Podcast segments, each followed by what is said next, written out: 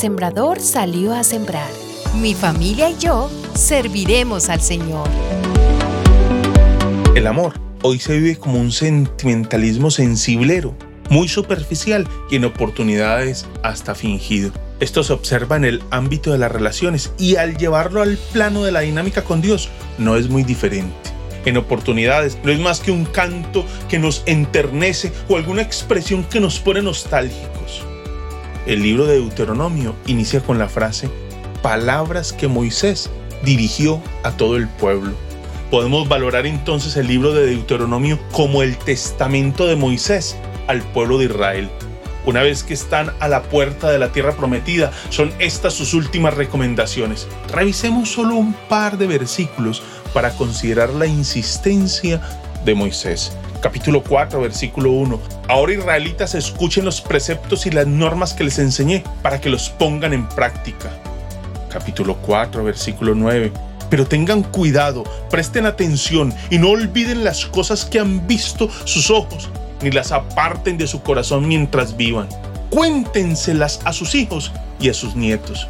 Y en el mismo capítulo, versículo 40 dice, obedece sus preceptos y sus normas que hoy te mando a cumplir. De ese modo a ti y a tus descendientes les irá bien. Y ahora en el capítulo 6, luego de recordarles en el capítulo 5 los 10 mandamientos, insiste, estos son los mandamientos, preceptos y normas que el Señor tu Dios mandó que yo te enseñara, para que los pongas en práctica en la tierra de la que vas a tomar posesión. La directriz es clara. Los mandamientos fueron dados para obedecerlos, no para colgarlos en la pared en un bonito cuadro o considerarlos como una máxima cuando debo llamarle la atención a alguien.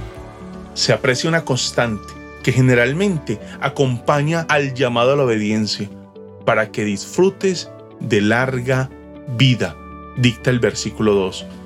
Así también lo expresa el Salmo 1 y Josué capítulo 1. Expresión que no solo debe limitarse a la abundancia de años, más bien al disfrute de los años de vida que el Señor en su gracia nos permita contar, a la paz que se vuelve una vivencia para quienes viven a la luz de la palabra del Señor. No es posible pasar por alto cómo el Deuteronomio va a insistir en la responsabilidad de transmitir a nuestros hijos y a los hijos de nuestros hijos la palabra del Señor. El versículo 2 del capítulo 6 dicta, para que durante toda tu vida tú y tus hijos y tus nietos honren al Señor tu Dios cumpliendo todos los preceptos y mandamientos que te doy. Moisés le dice a los que en ese momento están listos para disfrutar de la bendición del Señor, no se olviden y modelen el cumplimiento de la palabra a sus posteriores generaciones. Es por esto que en los versículos 3 y 4 se repite la palabra escucha. En el versículo 3, el llamado es a esforzarse por obedecer, es decir, la obediencia es una decisión, no es algo que viene por generación espontánea, es algo que se decide e implica ir en contra de sus propios pensamientos, ideales, deseos.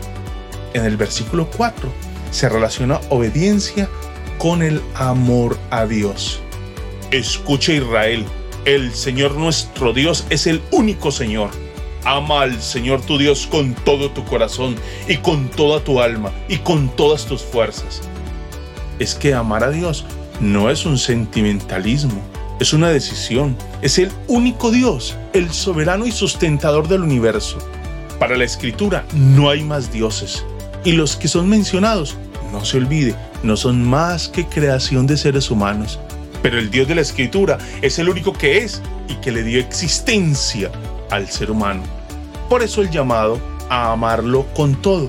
Ama al Señor tu Dios con todo tu corazón y con toda tu alma y con todas tus fuerzas. Nada en la vida debe liberarse de ese llamado. Todo el ser está involucrado. Solo así los padres podrán modelar la vivencia de la palabra desde un amor que se materializa en la obediencia, sujeción a la voluntad de su Creador, Señor y Salvador.